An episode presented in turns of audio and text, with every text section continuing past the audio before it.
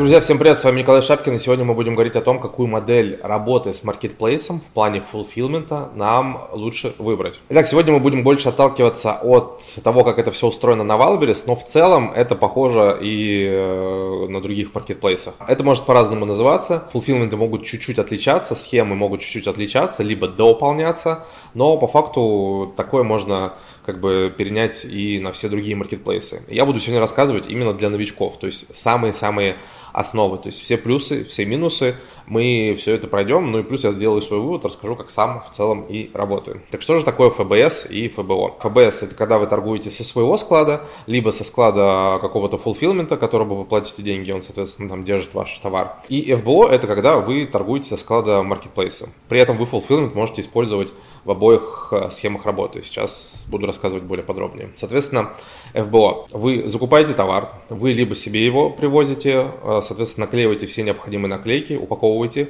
как надо, и потом сами отправляете на склад маркетплейса. Либо же вы находите какой-то преп-центр, либо же это fulfillment центр, можно как угодно называть, и он помогает вам как раз принимать товар, осматривать весь товар, переупаковывать э, и наклеивать все наклейки. И после этого он сам осуществляет отгрузку на Wildberries.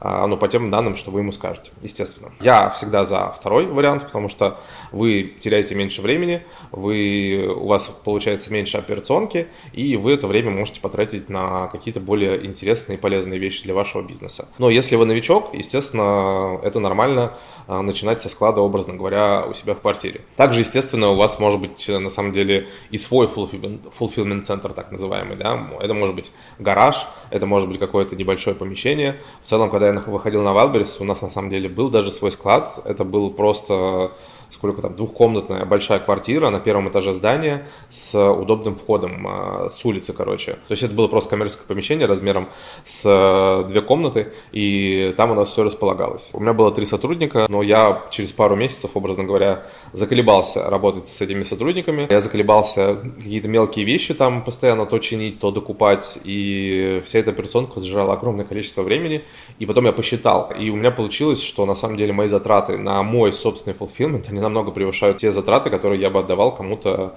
ну, на подряд, соответственно, в какой-то частный обычный fulfillment центр. У кого-то это может быть быть выгоднее, конечно, мы это чуть позже разберем, но это вот лично моя история. И существует вторая, соответственно, история, когда вы весь товар, весь, э, ну там, образно говоря, тысячу штук, две тысячи штук вы не отправляете на marketplace. Вы отправляете на marketplace только тот товар, который у вас э, заказали. Также на различных маркетплейсах могут существовать вариации этой стратегии, когда вы даже не отправляете то есть на Wildberries, например, вы у вас заказали, вы там упаковали, наклеили все наклейки, отправляете все равно на Wildberries. И Wildberries уже отправляет клиенту. А есть еще варианты, когда вы непосредственно, например, на том же Амазоне такой есть вариант, когда вы непосредственно торгуете своего склада и сами ответственны за то, чтобы отправить клиенту, и сами ответственны за то, чтобы принимать возвраты. То есть такое тоже может быть. И, соответственно, это называется, ну, у нас в России это называется FBS, и получается вот такие две схемы. Надеюсь, все, все понятно, все правильно объяснил. Соответственно, сейчас будем э, рассказывать про плюсы и минусы. Начнем с плюсов FBS. Меньшая комиссия.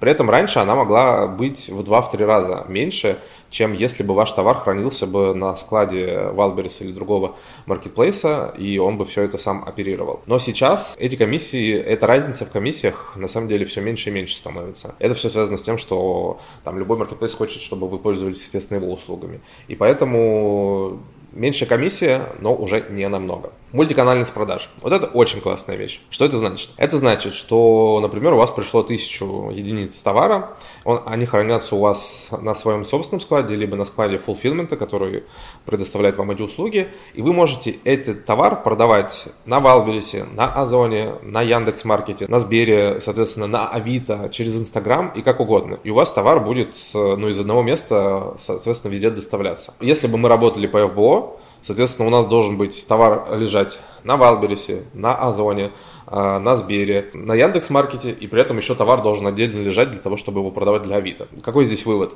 Естественно, если у вас э, огромное количество точек распространения, скажем так, то вам выгоднее торговать с ФБС, потому что вам нужно просто меньше товара. Потому что в любом случае там на тот же Wildberries вы не будете отправлять каждую неделю товар, чтобы там э, поддерживать недельные продажи. Вы отправите все-таки с излишком. И, соответственно, этот товар будет лежать на Wildberries. Вы будете платить каждый день деньги за то, что он там лежит. И также на других маркетплейсах. А тут он лежит везде в одном месте, вы платите фиксированную сумму или ничего не платите, если это ваш склад, ну, кроме арендной платы, естественно. И если у вас есть мультиканальные продажи, то FBS это, естественно, 100% для вас, потому что она очень сильно повышает оборачиваемость вашего бизнеса. Вам нужно меньше товара э, в единицу времени, образно говоря, держать у себя где-то. Третий плюс – это проще провести тест э, вашего товара. Особенно это было раньше очень популярно, когда люди, ну даже я такие истории слышал, там ходили по рынкам, образно говоря, выкладывали по 10-20 товаров каждый день, на следующий день приходили, выкупали все эти заказы, которые им пришли за прошлый день, и, соответственно, таким образом а потом проверяли, какой товар лучше идет или не идет. Я в целом не рекомендую закупаться сейчас на рынках, но тем не менее. Если у вас есть свой склад, вам не обязательно ввести огромную какую-то партию. Вы можете закупить достаточно немного единиц, протестить их, и при этом, если у вас товар не пошел, он у вас все равно лежит где-то в доступе, легком. Вы его можете сдать, вы его можете продать э, на том же Авито, к примеру, или там на, на другом канале продаж.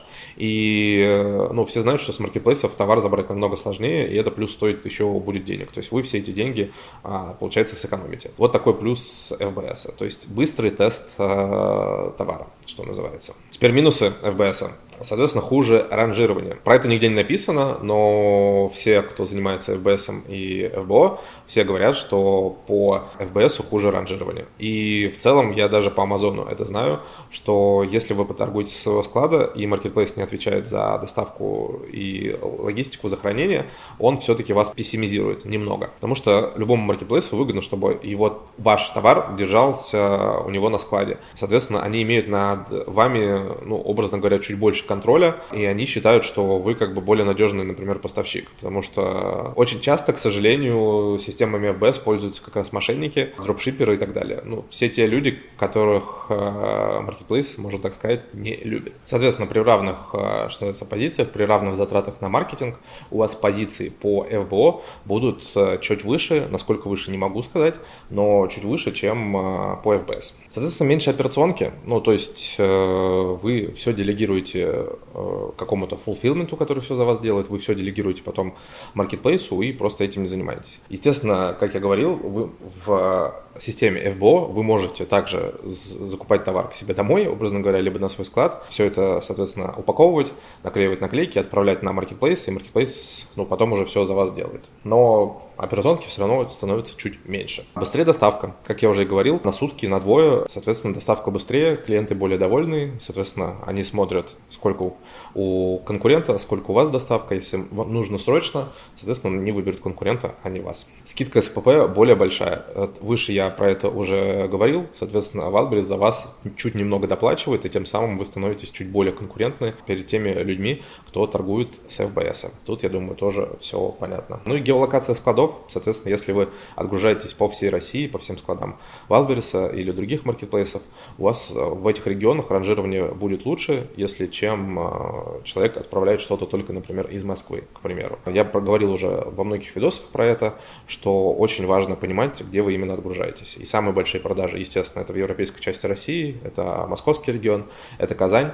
И если вы на эти склады не отгружаетесь, то у вас как бы меньше преимуществ перед вашими конкурентами. У ваших конкурентов намного больше преимуществ, если у них там на этих складах товар есть, и вы их просто никогда не догоните, если вы торгуете с региональных складов. Поэтому с региональных складов начинать можно, это тоже окей, но все-таки старайтесь отгружаться на главные склады. Ну и теперь минусы была больше комиссия, не, не сильно больше, но тем не менее. Невыгодно продавать дорогие, большие, хрупкие и тяжелые предметы, потому что это будет, э, если мы говорим про большие и тяжелые, это дорогая приемка, это дорогое хранение, это доставка до клиента. Если мы говорим про дорогие, то это мож, могут испачкать, это могут повредить, это могут банально украсть. Ну и если мы говорим про хрупкое, то это, естественно, могут разбить. В целом и на фулфилменте все это может произойти, и разбить вы можете тоже сами, но вы просто добавляете, добавляете еще одно звено вот в этот путь товара от вас до клиента, это соответственно, склад а, маркетплейса, и, соответственно, что будет на этом складе, вы, к сожалению, не можете никак проконтролировать. Все-таки, когда у вас свой склад или склад фулфилмента,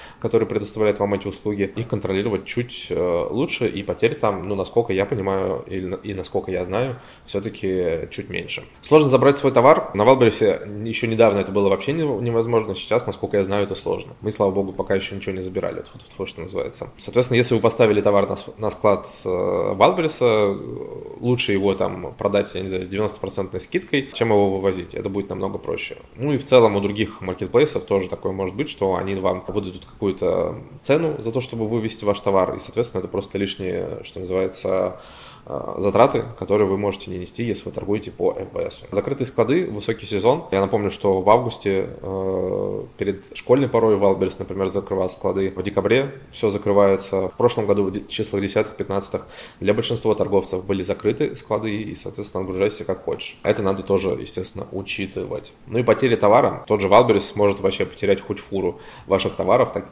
такие случаи я тоже знаю, такие случаи тоже были. При этом товар находится, но это долго, это заморозка ваших денег, естественно, и не весь товар находится. И, естественно, а, люди судятся с маркетплейсом, не только с Валбересом, это на Амазоне даже может быть, потому что когда вы теряете товар, вы еще должны доказать, что он был. Это самое смешное. Ну, вернее, не то, что самое смешное, ну, это просто факт. Соответственно, вы должны доказать маркетплейсу, что этот товар реально был, что он принадлежит вам, и ну, доказать там его цену, образно говоря, ценность, вернее. Такой минус тоже может быть при FBS, все эти потери, все эти разбития и так далее, они немножко-немножко все-таки нивелируются. В целом это были все плюсы и минусы FBS и FBO. При этом надо сказать, что часто имеет смысл использование FBS и FBO одновременно. В первую очередь это повышает, естественно, вашу мультиканальность. Во вторую очередь это повышает скорость тестирования новых товаров. Ну и кроме того, вы не ограничены в плане выбора товара, то, что там он, он не может быть тяжелый, он не может быть громоздкий, хрупкий и так далее. Свою линейку товаров вы можете э, э, расширять в любую сторону, что называется. В этом основные, наверное, и плюсы. Кроме того, если вы не успеваете отгрузиться на склад маркетплейса, вы можете с FBS, когда уже подходит out of stock, к вашей карточке, соответственно, с FBS вы можете доставлять товары и тем самым не уйти в out of stock, это тоже полезно знать, и это полезно, естественно, использовать, самое главное. Мои выводы и как я работаю, я в целом работаю с любым маркетплейсом всегда по так называемому FBO, то есть я всегда отгружаюсь а, на склады маркетплейса. При этом ну, между нами я использую какой-то fulfillment э, склад, fulfillment центр а, для переупаковки, правильной упаковки и наклейки всех э, наклеек, которые необходимы. Потому что я не люблю эту мелкую операционку. А, у меня была история со своим складом, я уже про нее рассказал, и меня это просто научило, что нахрен это нужно. Возможно, при каких-то схемах без своего склада невозможно жить, но я просто не выбираю такой товар. Я, я не люблю тяжелый товар, я не люблю громоздкий товар, я не люблю хрупкий товар, а, и, соответственно, просто не лезу в эти ниши, которые невыгодно торговать со склада маркетплейса. Для меня главное, что лучше ранжируется, почти на всех маркетплейсах лучше ранжируется тот товар, который находится на маркетплейсе. И поэтому терять вот этот главный плюс, который я считаю, я считаю его главным, а, я не хочу. А вы уж решайте сами, что называется. Я надеюсь, вам было интересно. И пока.